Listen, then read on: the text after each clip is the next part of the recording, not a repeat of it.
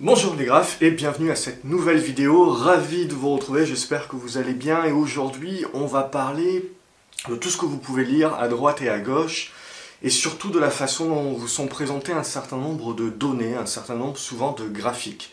Ce que je vois, alors euh, moi ça fait très longtemps et je vous dis souvent que si vous voulez bien investir, vous devez absolument éviter le bruit de marché. le bruit de marché, c'est toutes les informations et aujourd'hui on est vraiment blindé euh, d'informations et il y a tout et son contraire. Et évidemment, il y a autant euh, de personnes que d'opinions, donc évidemment, c'est le meilleur moyen de, laisser euh, vaquer vos émotions et donc de prendre des décisions uniquement à l'émotionnel. Et c'est évidemment le premier défaut et la première erreur majeure que la majorité des investisseurs font. Donc l'idée, l'idée c'est toujours de se dire moi, ce que je vois, en fait, souvent, c'est qu'il y a des personnes qui vont partager des graphiques, qui, vont tirer une conclusion hâtive. Et qui vont euh, juste ne pas euh, faire...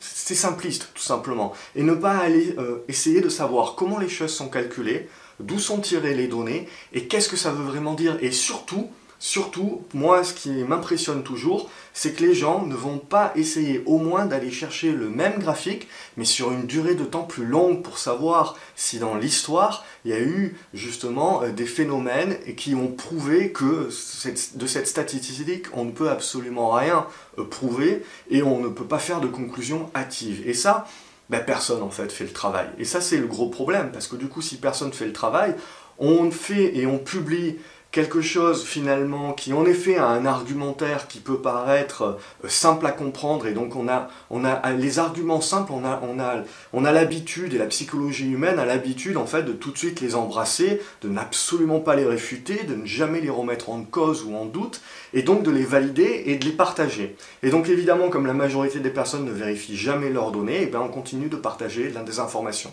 Et ça c'est le, grand mal, je serais, euh, je serais tenté de dire, des réseaux sociaux, c'est que derrière, ça fait énormément, ça fait un préjudice énorme à tout le bruit. Et la raison euh, pour laquelle j'en parle aujourd'hui, c'est tout simplement parce que ben, je suis inondé.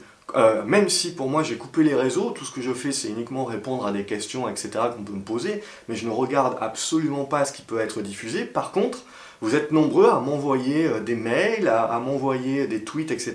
et à me dire est-ce que tu as vu ça, est-ce que tu as vu ci, et qu'est-ce que tu en penses, etc. Et dans la majorité des cas, ce que j'en pense, c'est qu'on vous donne des données, et c'est très bien d'avoir des stats et des données, mais je pense qu'il faut toujours, et un bon investisseur doit toujours garder son libre arbitre et surtout son esprit de critique. Hein, et ça, c'est vraiment important, c'est-à-dire ne pas gober tout ce qu'on peut vous tout ce qu'on peut vous fourrer à longueur de journée, et au contraire remettre en doute en permanence. Et c'est ça aussi qui va vous permettre derrière dans votre investissement de devenir meilleur, c'est-à-dire également vous, pour votre propre ego, pour votre propre opinion, c'est sans cesse de vous dire ok j'ai des convictions, mais sans cesse de vous dire Ok, mais potentiellement, qu'est-ce que dit le camp contraire? Quels sont les arguments qui peuvent réfuter mon scénario? Et ça, ça va vous permettre de retomber les pieds sur terre, d'avoir cette gestion du risque et cette réflexion sur le risque en permanence. Et de ne pas seulement penser au gain, mais de penser également au risque. Et ça, c'est vraiment euh, tout l'atout, puisque ce qui fait la différence sur une performance boursière, et surtout dans la durabilité, hein, euh, c'est cette capacité justement à savoir gérer le risque. Et donc à, éviter, éviter d'avoir des convictions comme ça qui sont basées uniquement euh, sur des, qui deviennent des certitudes et c'est là évidemment où on se met où on se met dans le pétrin en règle générale. Donc ce que je vais faire aujourd'hui, c'est que je vais vous présenter quelques graphiques qu'on m'a fournis avec des argumentaires qui sont, ma foi, c'est des bons argumentaires, hein. on peut découler un certain nombre de données, mais je suis allé chercher un peu plus loin. J'ai essayé de savoir, ok, est-ce que vraiment de ce graphique, de cette statistique, est-ce qu'on peut vraiment déduire euh, certaines choses? Est-ce qu'on peut vraiment derrière dire ça ou dire ci?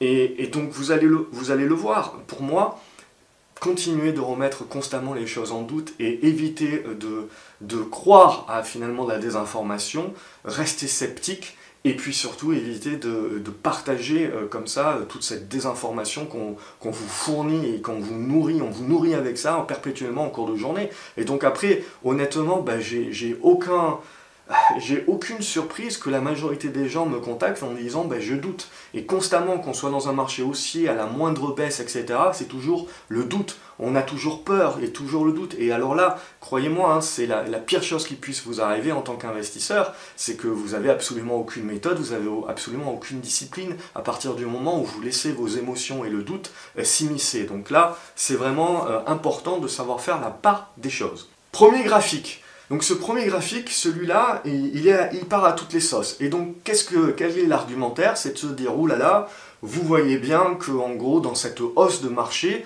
eh ben, c'est uniquement les buybacks, donc les rachats d'actions, qui font que le marché monte, puisque les, euh, personnels, etc., les, les, gens comme vous et moi, les, les particuliers, n'investissent pas tant que ça. Et donc finalement, la seule chose qui motive les achats, eh ben, c'est la Fed, et donc les banques centrales, et donc les rachats d'actions. Ok, très bien, argumentaire, simple, pourquoi pas mais alors la question que je me pose, et si vous êtes, si vous travaillez aujourd'hui dans une société et que vous travaillez notamment dans des euh, moyennes grosses caps, vous avez quand même un plan épargne action. Et donc vous avez un plan épargne également de votre entreprise. Et, qu'est-ce qui se passe? C'est que donc chaque année, si votre société en ce moment se comporte bien, etc., on va vous proposer quoi? On va vous proposer des actions. On va vous proposer des actions, alors souvent gratuites, ou alors on peut vous proposer un rabais. Et ça, ça fait des années déjà qu'on vous le propose. Et ces actions-là, elles sont où dans ce tableau? Elles sont, elles sont où? Elles sont comptabilisées comment? Eh bien, elles n'y sont pas. Et en fait, elles sont comptabilisées où? Elles sont comptabilisées justement dans le Non-Financial Corporation, ce qu'on appelle les buybacks. C'est-à-dire que les buybacks, donc ces rachats d'actions, ben la société, pour pouvoir fournir des actions à ses employés, qu'est-ce qu'elle fait? Eh bien, soit elle a des actions propres et elle fournit directement par rapport à ça, soit elle est obligée de racheter des actions sur le marché. Et alors, soit elle rachète des actions sur le marché parce qu'elle a un trop plein de bénéfices et qu'elle ne peut pas réinvestir, et là aussi, c'est euh, un lapsus, et c'est euh, pour moi un défaut que de croire qu'une société qui ne réinvestit pas une partie de ses bénéfices dans de la recherche, etc., et plutôt justement qui va le redonner à ses actionnaires, c'est forcément un mauvais point pour le futur. Pas forcément, parce qu'aujourd'hui la société, elle n'a peut-être pas la capacité de réinvestir un, montant euh, énorme d'argent et elle ne pourrait certainement peut-être pas avoir la même rentabilité si elle explosait tout de suite ses investissements. Donc il faut bien comprendre ça aussi, c'est que parfois ça ne fait pas sens, c'est-à-dire que si vous remettez 100 000 euros dans le bousin, vous allez avoir le même niveau de rentabilité, donc ça, ça fait sens, mais si vous en mettez 200 000, peut-être que votre rentabilité va baisser, donc ça ne fait pas sens, et donc on va préférer racheter des actions. Et c'est beaucoup, c'est beaucoup plus, c'est raisonnablement une meilleure solution. Donc ça aussi, c'est une autre façon de voir la chose. Et là, l'important par rapport à ce tableau-là, c'est de se dire, on a l'impression que les particuliers participent pas à la bourse, mais ils participent à la bourse. Sauf qu'ils participent à la bourse dans quelque chose de différent, c'est qu'aujourd'hui, les sociétés ont une gouvernance qui est bien différente que celle euh, d'il y a 10 ans, d'il y a 15 ans, d'il y a 20 ans. C'est qu'on fait beaucoup plus, on fait participer beaucoup plus les employés au succès de l'entreprise avec tout un tas, tout un tas de de solutions aux ressources humaines et compagnie, pour la paye, de bonus, etc., de 13e mois, et puis derrière d'intéressement, et puis des actions gratuites ou des actions abondées, etc. Et ça, c'est pas inclus dans les stats. Enfin si, c'est inclus, mais c'est inclus dans le même trait rouge. Donc il ne faut pas penser que ce n'est que des buybacks qui sont juste des rachats d'actions pour derrière être annulés. Euh, et, mais il faut également penser que derrière, vous avez tout un tas de particuliers, d'employés, qui aujourd'hui sont gavés de leurs actions d'entreprise dans des plans épargne d'entreprise. Le deuxième graphique qui ressort assez souvent, c'est de se dire mais c'est pas normal, c'est irrationnel, les marchés sont en train d'exploser à la hausse, alors que les bénéfices des entreprises ne, suivent pas. Donc de deux choses l'une, soit les entreprises sont capables euh, d'accroître leurs bénéfices, et donc à ce moment-là, les, bénéfices vont rejoindre le marché, mais comme le marché a déjà anticipé, déjà monté, il y a potentiellement plus de potentiel haussier. Soit, eh ben, euh, c'est simple, les bénéfices ne vont pas pouvoir progresser, tout le monde prévoit même une baisse des bénéfices, etc. dans le futur. Donc forcément, le marché va devoir à un moment donné ou à un autre revenir, sur, euh, revenir au, au contact de la réalité économique. Là aussi, très bon argumentaire, très simple, facile à comprendre. La réalité est certainement tout autre. C'est que les marchés anticipent, et les marchés anticipent toujours en avance. Et ce que vous devez bien comprendre également, c'est qu'il faut comparer ce qui est comparable. Je vois plein de personnes qui comparent les résultats d'entreprise par rapport à ce qu'ils étaient il y a 6 mois et qui disent bah, c'est pas normal, cette action-là, elle, elle, a quasiment gagné 20 ou 30%, alors que la société n'a pas changé. Et bien si, elle a changé, c'est qu'elle fait des rachats d'actions. C'est-à-dire que sur le premier graphique, si vous avez la logique de dire le marché euh, boursier il monte parce qu'il y a des rachats, d'actions, ben, il faut avoir la logique aussi de savoir que si on rachète des actions, eh ben, on réduit l'offre d'actions également. C'est-à-dire qu'aujourd'hui, vous avez de plus en plus de liquidités sur les marchés, le robinet du crédit est toujours grand ouvert, et donc à aujourd'hui, vous avez les dividendes qui sont bien supérieurs euh, au taux sans risque, et donc à de l'obligataire. Donc ces liquidités-là, elles sont allées essentiellement s'investir sur les actions. Mais comme ça fait en parallèle aussi des années que les entreprises font des bons euh, profits, eh ben, elles en redonnent à leurs actionnaires et donc elles rachètent de leurs actions. Qu'est-ce qui se passe quand on rachète des actions? Eh ben, On diminue l'offre d'actions. Donc il y a de la demande qui augmente, il y a de l'offre qui baisse. Donc évidemment, c'est la notion derrière d'ajustement au niveau du prix qui se met en place. Et aussi, la logique, c'est de se dire, on ne peut pas comparer les résultats d'une société euh, il y a un an, il y a deux ans par rapport à ces résultats maintenant et dire que les choses n'ont pas changé. Si les choses ont changé, c'est que si on calcule sur les ratios, et eh ben, comme la société a racheté tout un tas euh, d'actions, et eh ben, aujourd'hui, on, divise par un moindre nombre d'actions. C'est-à-dire qu'on divise finalement le même niveau de bénéfice peu ou prou, si vous voulez dire que la société n'a absolument pas changé, mais pour moins d'actions. Donc en fait, on a moins d'actionnaires, moins d'actions qui se partagent la même richesse, donc forcément, les actionnaires euh, se partagent une richesse qui est plus grande en termes de ratio. Et ça, c'est ce que vous devez comprendre, et c'est ce qui explique également que si on veut comparer uniquement la place de marché où on est sur les marchés aux bénéfices bruts, eh ben on compare des patates avec des pommes. Ce qu'il faudrait comparer justement, c'est des, ratios à, des ratios qui sont de bénéfices qui sont ajustés par action.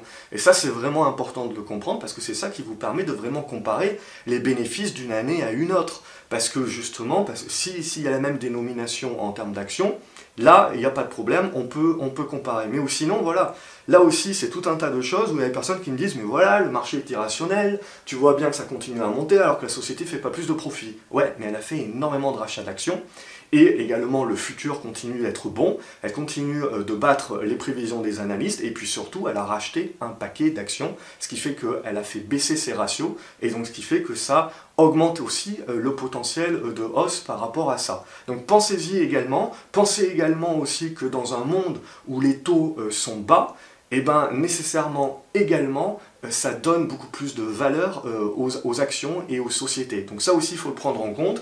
On reviendra sur l'inflation, mais à un autre moment. Donc du coup, de se dire par rapport à ce graphique-là que forcément les bénéfices ne vont pas progresser, ben, si les sociétés continuent de racheter leurs actions, eh ben, les profits, en fait, d'un point de vue euh, ratio, ils vont continuer de progresser. Et c'est ça que le marché a anticipé. Rien de plus, ni plus, ni moins. C'est ça que le marché a anticipé déjà ces six derniers mois. Un autre graphique que je vois surtout sortir euh, sur euh, le marché américain, etc., on dit, oulala, attention, en France, le luxe, euh, ça pèse maintenant une grosse partie du CAC 40.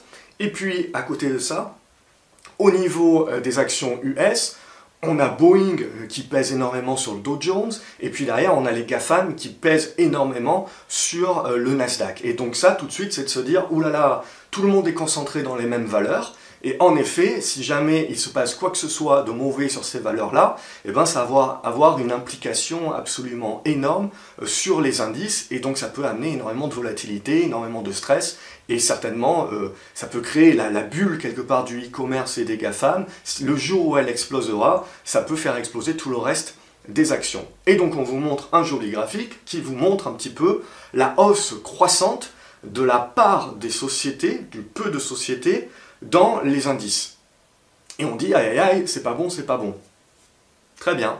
Qu'est-ce qui s'est passé dans le passé? Eh bien, on se rend compte, quand on va regarder plus loin dans le passé, euh, que c'est pas nouveau. Et surtout, la situation actuelle n'est pas pire que la situation qui a été connue dans le passé. Ce que l'on peut en déduire, c'est que d'une part, on ne peut pas conclure hâtivement euh, juste sur ce paramètre-là que ça y est, c'est la fin des haricots. Le deuxième point qu'on peut conclure, c'est qu'en fait, si l'on veut réellement si l'on veut réellement une explosion du système, une explosion euh, de la bourse, eh ben, il faut derrière, au préalable, une explosion de l'euphorie, une explosion de la bulle. L'euphorie, c'est pas actuellement quelque chose que l'on a. Et par contre, comment on va reconnaître une euphorie? En fait, c'est parce que tout monte. C'est pas parce qu'un secteur monte Parce que là, ce secteur-là, en effet, il peut commencer à dégonfler au fur et à mesure. Comme on le voit sur le graphique, IBM, Exxon, etc. On voit bien le changement du monde, justement parce qu par les capitalisations, les plus grosses capitalisations, les plus grosses pondérations qu'il y avait dans le monde sur les 20-30 dernières années, et ce que c'est devenu aujourd'hui. Donc on voit bien également comment le monde change, comment le monde évolue. Et on voit que bah, ça s'est passé quelque part en douceur, puisque on a continué d'être sur un marché haussier à long terme. Et surtout, ce que l'on voit, ce qui est surtout intéressant pour moi, c'est justement quand on commence finalement à avoir tout qui monte en même temps, tous les secteurs d'activité et que donc on commence à avoir des pondérations qui sont à peu près équivalentes, ben c'est peut-être là le moment de se faire peur parce que quand tout monte en même temps, c'est vraiment là qu'on a une réelle euphorie puisqu'il n'y a plus de discernement, il n'y a, plus, euh, y a plus vraiment de, de, calcul, de discernement et là on est vraiment dans l'irrationalité et dans l'inefficience. Mais voilà, vous l'avez compris, donc sur ce graphique-là, c'est difficile aujourd'hui de pouvoir conclure hâtivement. Et puis, vous remarquerez, en règle générale, on vous coupe le graphique au bon endroit pour pas que vous posiez de questions par rapport au passé, parce que ça prouverait évidemment que la conclusion est un petit peu hâtive sur cette seule base. L'autre graphique qui ressort énormément, vous l'avez compris, c'est toujours la dette. Donc, oulala, on a dépassé les 100% de dette sur PIB, oulala, 300% pour le monde, nouveau record, etc. Oui, d'accord, très bien. Mais également, est-ce que c'est un fait nouveau? Non. Est-ce que réellement on peut penser que la solution c'est la décroissance? Non. Est-ce que, euh, euh, est que la solution choisie a été la décroissance lorsqu'on a déjà atteint des niveaux bien plus élevés d'endettement que ça? Ok, on peut parler qu'il y avait des guerres, on peut parler que c'était différent alors, etc. Vraiment? Est-ce que ça l'était vraiment? Non. La solution, ça a toujours été la même, ça a été la monnaie fiduciaire, ça a été de sacrifier les monnaies, donc de créer de l'inflation. Croyez-moi, hein, l'être humain, demain, il a envie de garder son confort de vie, donc il n'a absolument pas envie de se serrer la ceinture. Donc qu'est-ce que l'on fait? On va toujours choisir de sacrifier la monnaie.